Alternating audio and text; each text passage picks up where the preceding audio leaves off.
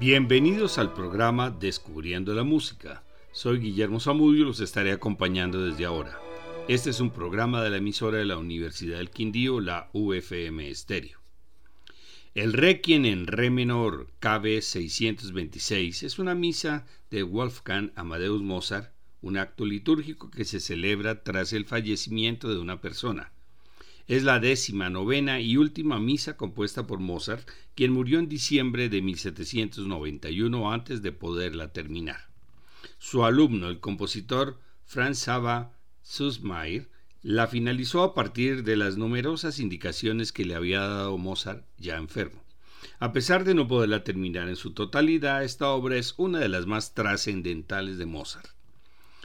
En julio de ese año se presentó a su casa un desconocido vestido de negro, quien rehusó identificarse y encargó a Mozart la composición de una misa de Requiem. Le dio un adelanto y quedó de regresar en un mes. Pero en esos mismos días el compositor fue llamado desde Praga para escribir la ópera La Clemenza di Tito para festejar la coronación de Leopoldo II. Cuando subía al carruaje que lo llevaría con su esposa Constanza a Praga, se volvió a presentar al desconocido preguntando por el encargo, lo cual sobrecogió a Wolfgang. Después se supo que el desconocido era un enviado del conde Franz von Walsegg, músico aficionado quien recién había perdido a su esposa y deseaba que Mozart le escribiera el requiem para hacerlo parecer como suyo, y por esa razón quería permanecer en el anonimato. Según la leyenda, desde el fallecimiento de su padre, Mozart estaba obsesionado por la idea de la muerte, además, debilitado por la enfermedad y la fatiga, muy sensible a lo sobrenatural por su vinculación con la masonería en ese momento de su vida, e impresionado por el aspecto del desconocido, terminó por creer que era un mensajero del destino y que el requiem sería para su propio funeral. Aunque parece que se interpretaron algunos fragmentos, el estreno de la obra completa se realizó en Viena el 2 de enero de 1793 en un concierto en beneficio de la viuda Constanza Weber.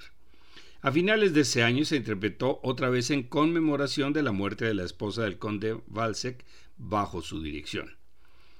Al morir Mozart el 5 de diciembre de 1791, el requiem quedó inconcluso, pero el compositor había expresado a su esposa el deseo de que fuera acabado por su alumno. Constanza buscó a Susmair y se piensa que lo sobornó para que no revelase su participación en la composición del Requiem, ya que la obra había sido presentada al público como obra íntegra de Mozart y el éxito de su estreno se podría empañar si se conocía la verdad. Actualmente se sabe que Mozart completó una parte íntegramente que otra parte fue finalizada u orquestada por Susmair y que los últimos movimientos fueron enteramente del discípulo a partir de las instrucciones del maestro. El requiem fue compuesto para orquesta sinfónica, coro y cuatro solistas, soprano, contralto, tenor y bajo. Este requiem, esta misa de requiem está dividida en ocho bloques y algunos de ellos se subdividen en otras partes más pequeñas. El primero es el Introitus para coro y soprano y fue compuesto por Mozart. El segundo es el Kyrie eleison para coro y parte de la orquesta compuesto por Mozart, cuerdas, bajo y órgano. Los vientos y la percusión están compuestos por Susmair. Vamos a escuchar la, versión de la Bach Collegium y el Schallinger Cantorei de Stuttgart, bajo la dirección del maestro Helmut Rilling, con la soprano Arlene Auger, la contralto Caroline Watkinson, el tenor Siegfried Jerusalem y el bajo Sigmund Nixger, grabación de 1979.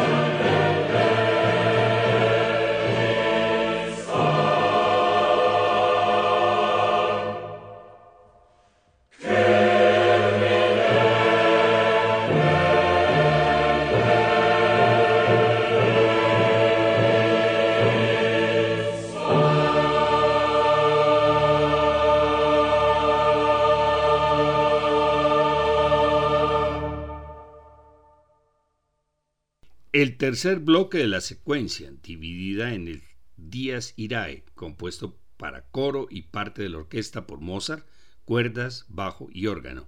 Nuevamente, vientos y percusión por Susmair. Sigue el Tuba Mirum para los cuatro solistas y parte de la orquesta, violonchelo, bajo y trombón compuestos por Mozart. Cuerdas y vientos por Susmair. Y el Text Tremende compuesto para coro y parte de la orquesta por Mozart, violonchelo, bajo, órgano y primeros violines. El resto de cuerdas, vientos y percusión por Susmair.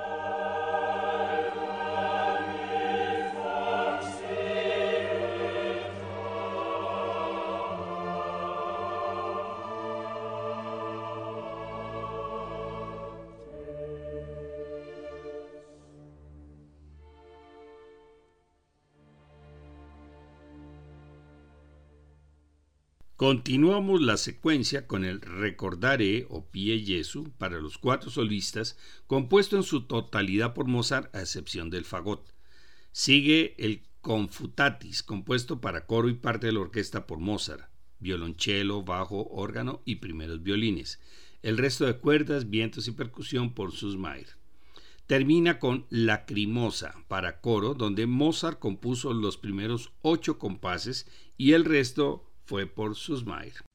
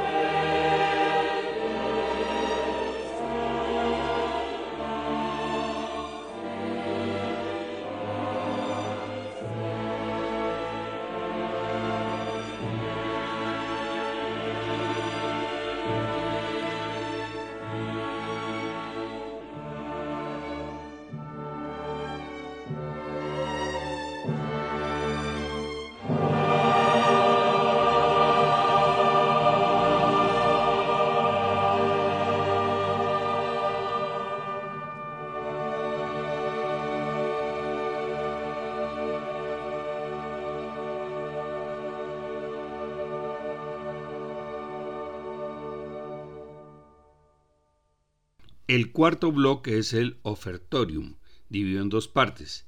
Primera, el Domine Jesu, para coro y los cuatro solistas, compuesto por Mozart hasta violonchelo, bajo y órgano. El resto de cuerdas y vientos por Susmair. La segunda es Hostias, para coro y orquesta. Nuevamente Mozart llega hasta el cello, bajo y órgano, y Susmair completa las cuerdas y los vientos.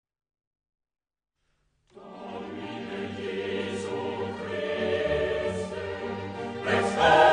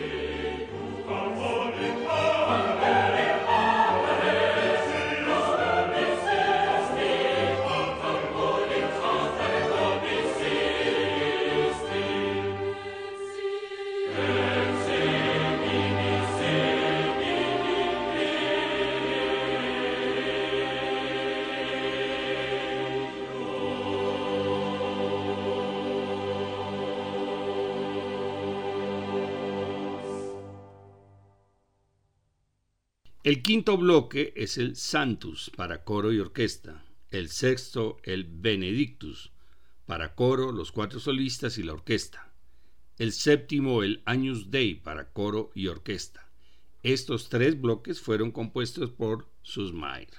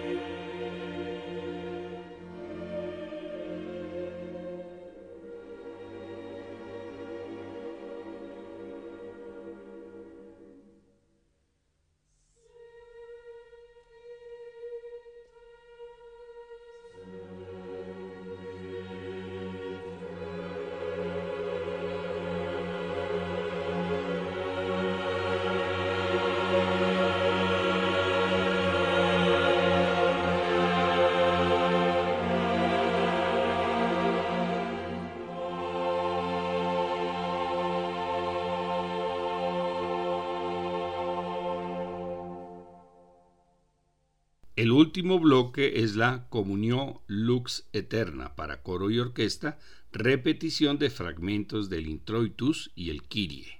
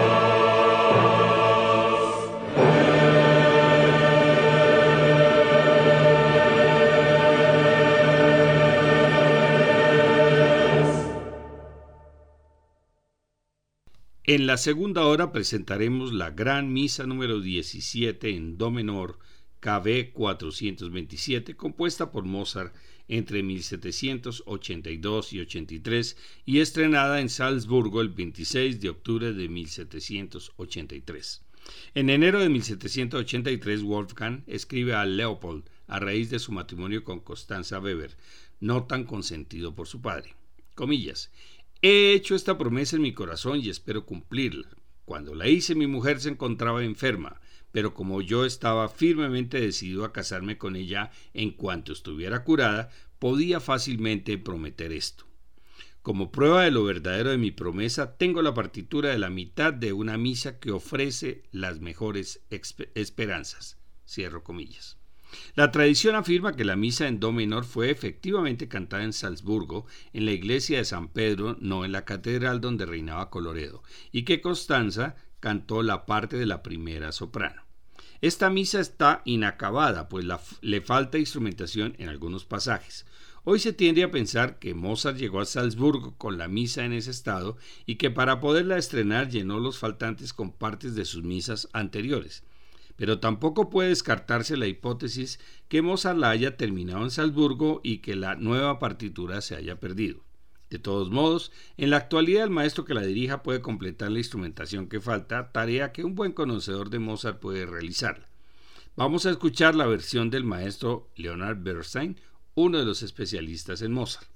El próximo programa lo dedicaremos al Lied o canción alemana desde su nacimiento en el barroco hasta la época del clasicismo con Haydn y Mozart.